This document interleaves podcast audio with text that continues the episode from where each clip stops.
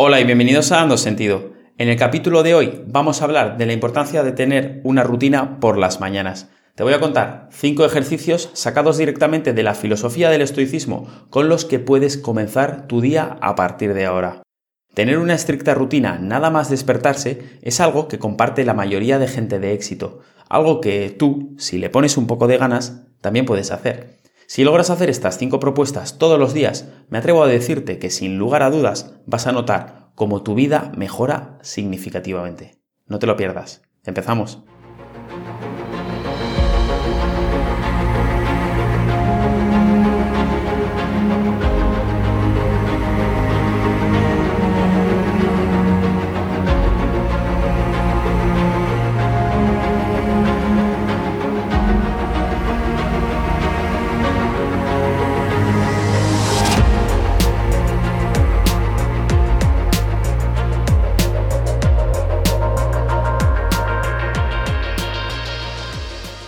¿Qué hábito crees que comparten una gran cantidad de las personas de más éxito?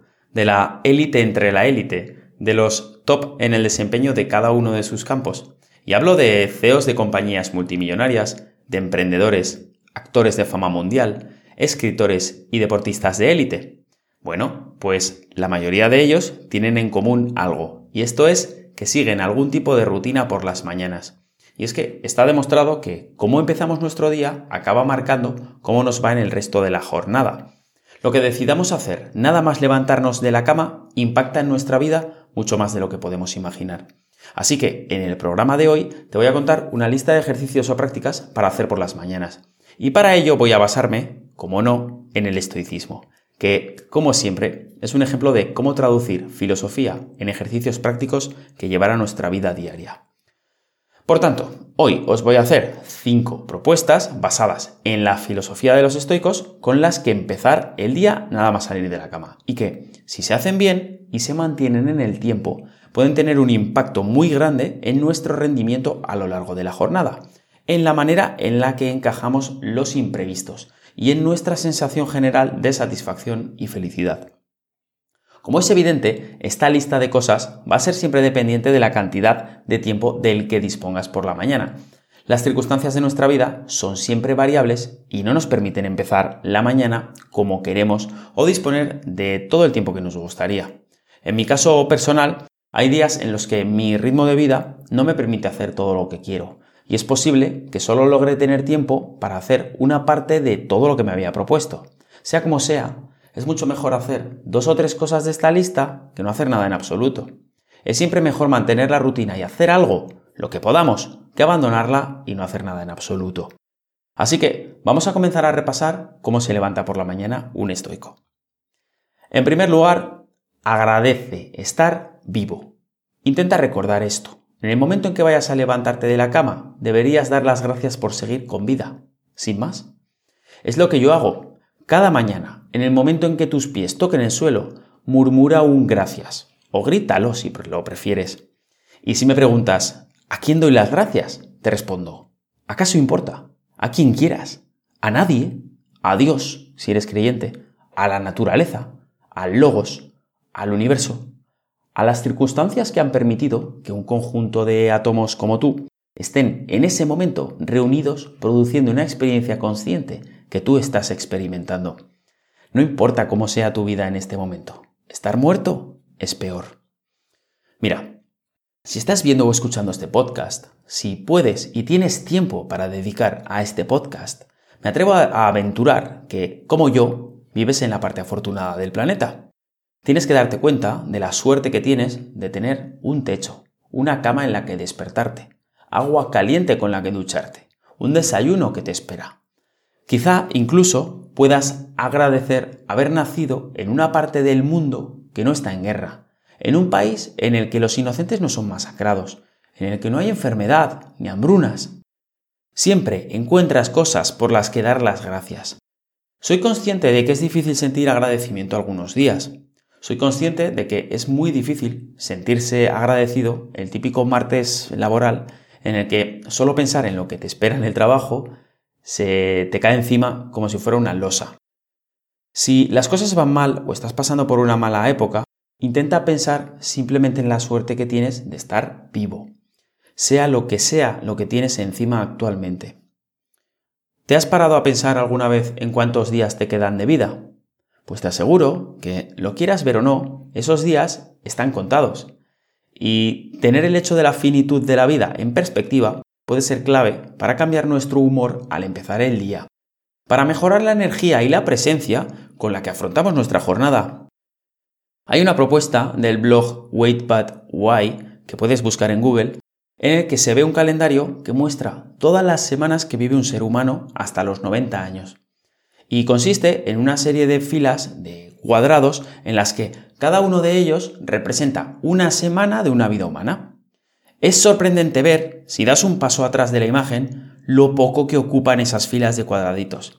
Y todavía más si tienes en cuenta la cantidad de cuadrados gastados y los pocos que te quedan. Y eso en el caso óptimo de que llegues a vivir 90 años es muy útil para ganar perspectiva. Así que agradece estar vivo.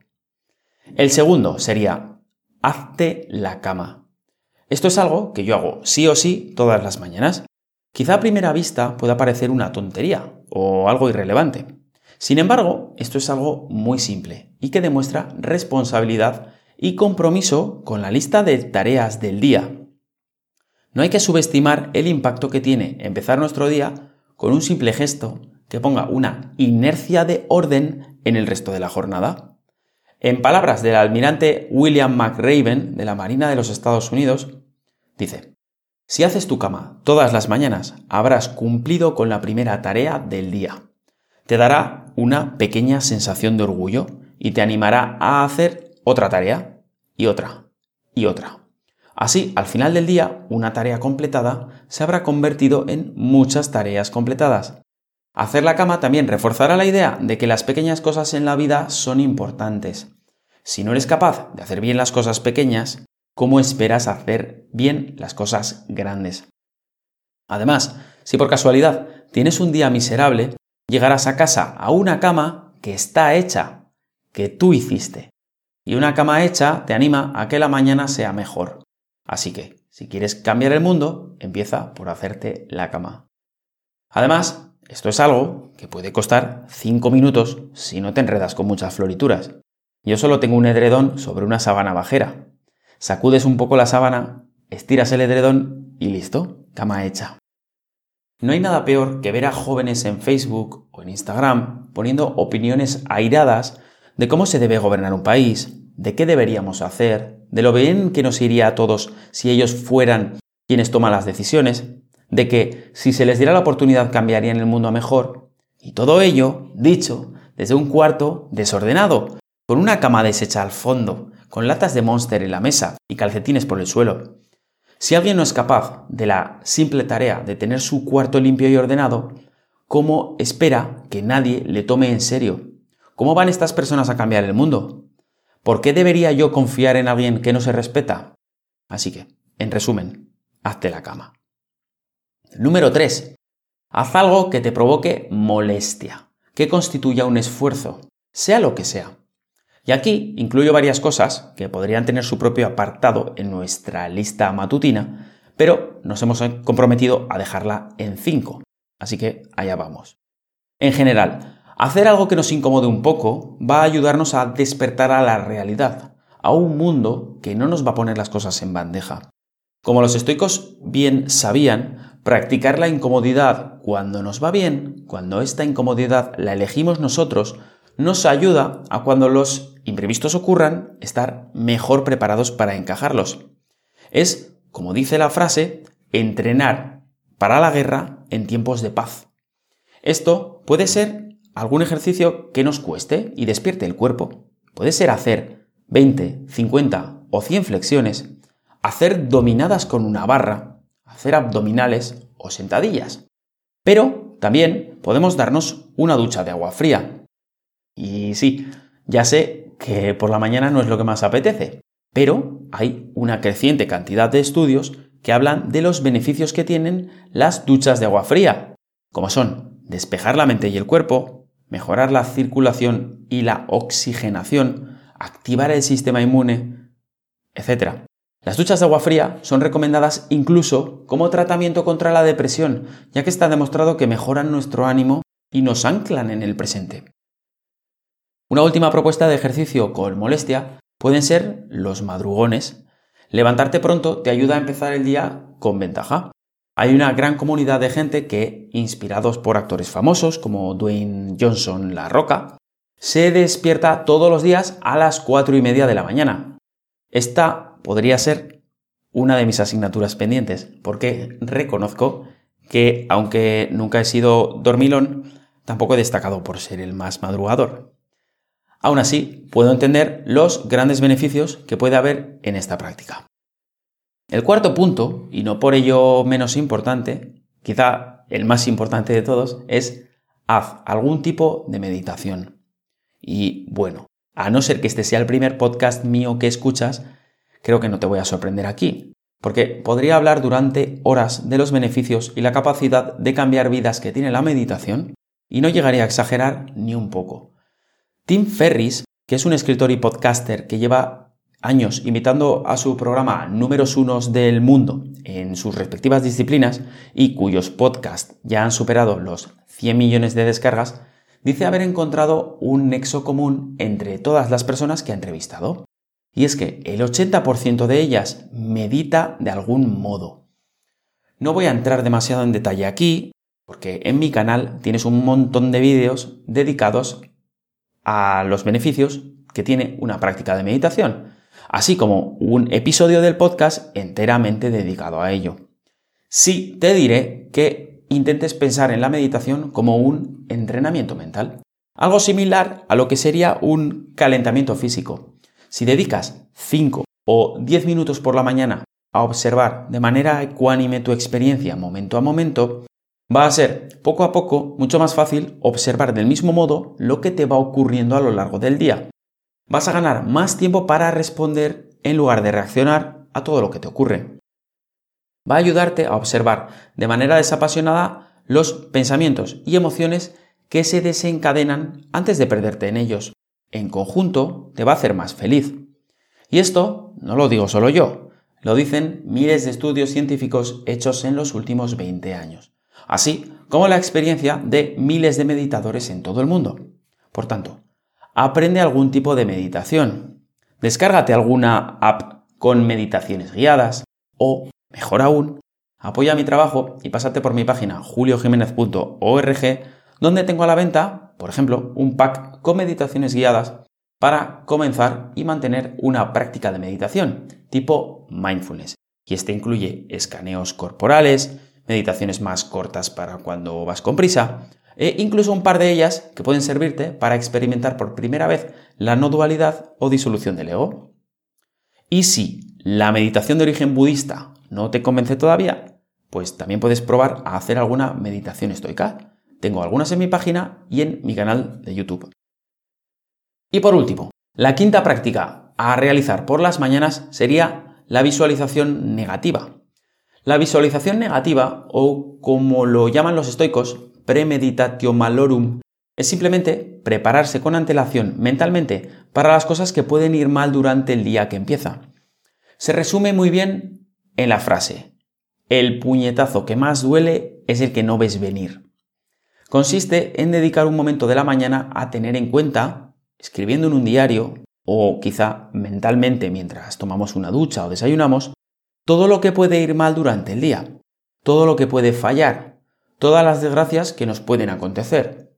Nos imaginamos, por ejemplo, que habrá atasco y llegaremos tarde, que pincharemos una rueda, que la gente va a ser borde, egoísta o que nos va a tratar mal, que suspenderemos el examen que vamos a hacer, que las cosas irán mal en el trabajo. Y esta es una manera de abordar el día con realismo y objetividad.